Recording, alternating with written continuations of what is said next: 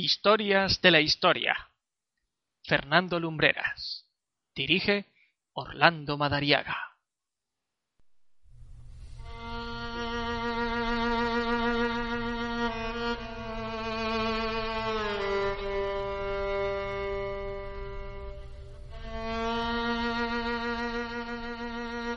Muy buenas noches. Una señal metálica y triangular de fondo amarillo por la roja y un icono, el de la radiactividad, recibe al estudioso, investigador o ya incluso en los últimos tiempos a los turistas que atraviesan el perímetro de seguridad que protege Pripyat, una ciudad de Ucrania a las afueras de la central nuclear más famosa del mundo, la de Chernóbil, escenario de aquel fatídico accidente el sábado 26 de abril de 1986.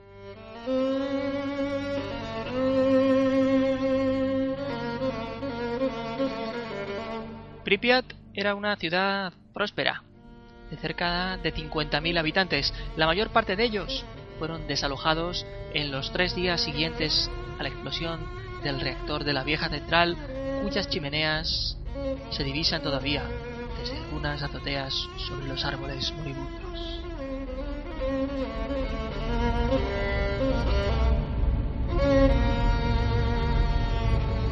Para algunos, esa evacuación llegó demasiado tarde. Otros aún cuentan las historias de esas eh, confusas horas, ¿verdad? En las que, bueno, pues sus proyectos de futuro desaparecieron en mitad de la noche tras una sirena de alarma que venía del complejo. Precedía de silbatos en las calles o de coches de policía que instaban a todos a no abrir las ventanas. También hablan esas leyendas de improvisadas patrullas de voluntarios subiéndose a camiones para apagar el incendio declarado en el reactor número 4 y de que muchos no regresaron o lo hicieron gravemente enfermos. Son historias que se cuentan en esa Ucrania profunda, convulsionada en estos días, que permanece todavía en el colectivo de gentes amables que reciben al visitante con una sonrisa, que saben que su fama es debida a los hechos sucedidos en la rumbrosa central nuclear, hoy todavía controlada por soldados y cuyo famoso reactor continúa emitiendo radiación, mitigada por un agrietado ataúd de hormigón en cuya colocación perecieron no pocos héroes que dieron sus vidas para salvar otras tantas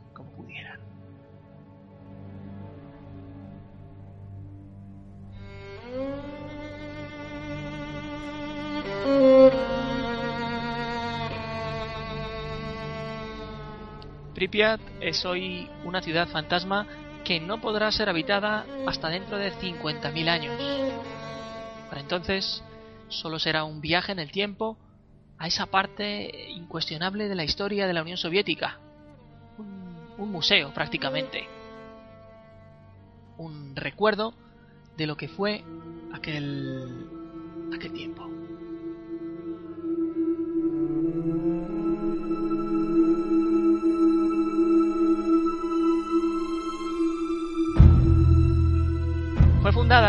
En 1970 para dar vivienda a los operarios que trabajaban en Chernóbil y a sus familias.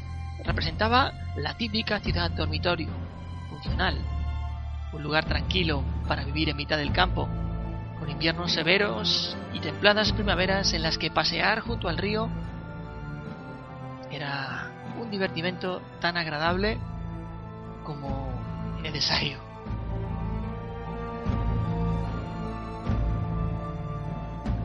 Fue una ciudad tan próspera que fueron muchos los que llegaron desde todos los puntos de la antigua URSS para establecerse allí. En tan solo 16 años, la población aumentó hasta los 40.000 habitantes.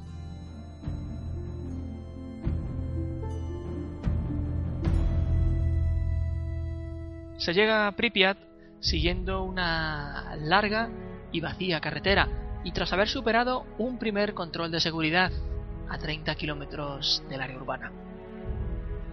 A un lado y a otro del camino solo se ven campos con penachos de hierba seca, algún que otro árbol de tronco seco y viejas construcciones ruinosas. Un poco más allá, la silueta esa chimenea bicolor, blanca y negra, asomándose entre los árboles, junto a los edificios que van también jalonando el camino.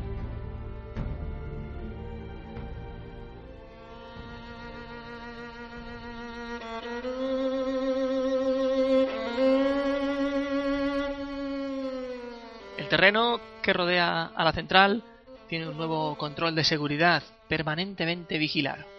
Nadie puede atravesarlo. Los niveles de contaminación son letales en cuestión de unas pocas horas en el interior de la propia central.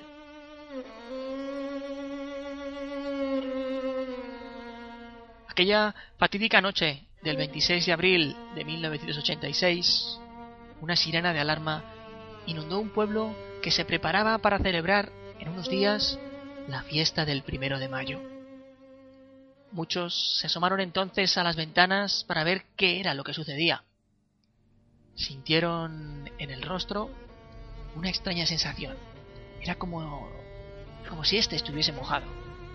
Se tocaron, pero la piel, la piel estaba seca. Los ojos picaban. Era era la sensación inequívoca de que algo terrible había comenzado.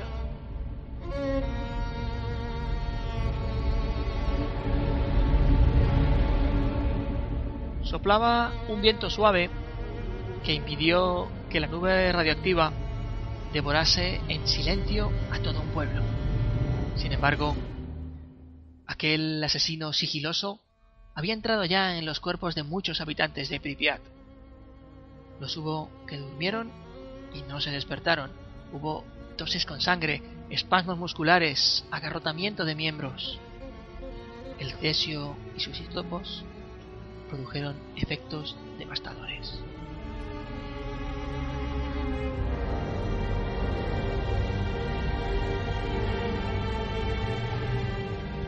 Actualmente, en la zona viven unas 7.000 personas, en su mayoría ancianos, que presienten la muerte lógica por el paso del tiempo más cercana que por la propia radiación. La tierra casi ha dejado de ser fértil y solo quedan los recuerdos de una, de una plaza que se preparaba para inaugurar una gigantesca noria. El gimnasio que pretendía traer al presente a los grandes campeones del mañana, un viejo cine que proyectaba películas de estreno.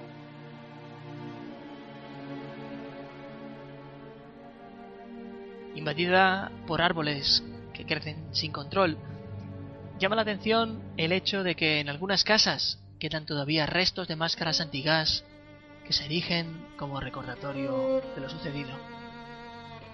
La escalofriante mecánica de su uso contrasta en gran medida con los muñecos que se observan en escaparates o las tiendas de comida que aún pueden verse con sus vitrinas adornadas y las ofertas exhibiéndose en una moneda ya inexistente.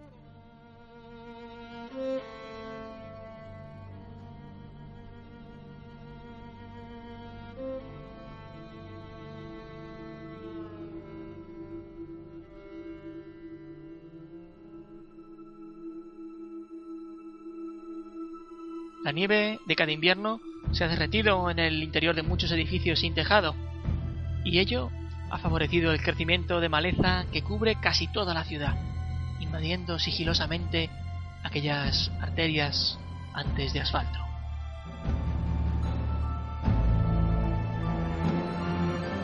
Pripyat es un lugar triste, uno de esos sitios en los que el tiempo se detuvo en una madrugada atroz para recordarnos tiempos que se fueron Observo las instantáneas del lugar con compensable tristeza al tiempo que reconozco, que reconozco los espectros del pasado, de un pasado lleno de secretos y oscurantismo, de los que todas estas personas que vivían aquí estaban al margen.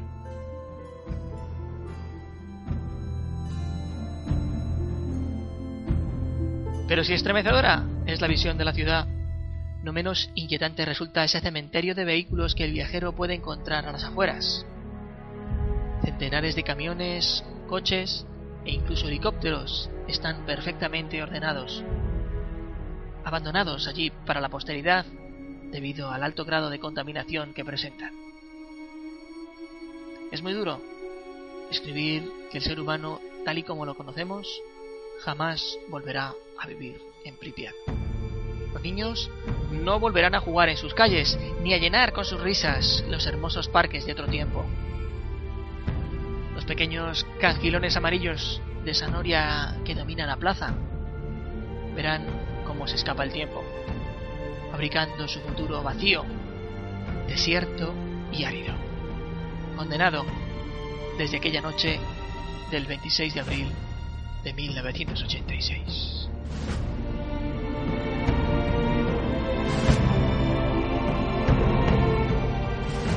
Este fue el viaje a aquella ciudad fantasma que todavía hoy podemos contemplar con cierta estupefacción, acordándonos de aquellas inciertas horas, de aquellos héroes que dieron su vida por salvar cuantas pudieran. Y así se lo hemos querido contar aquí, en Historias de la Historia.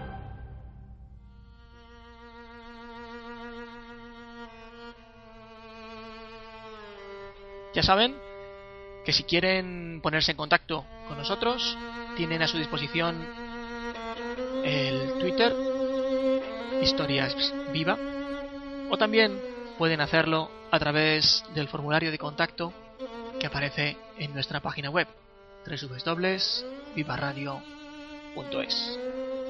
Nosotros volveremos la semana próxima con una nueva historia, aquí, en Historias de la Historia. Muchas gracias.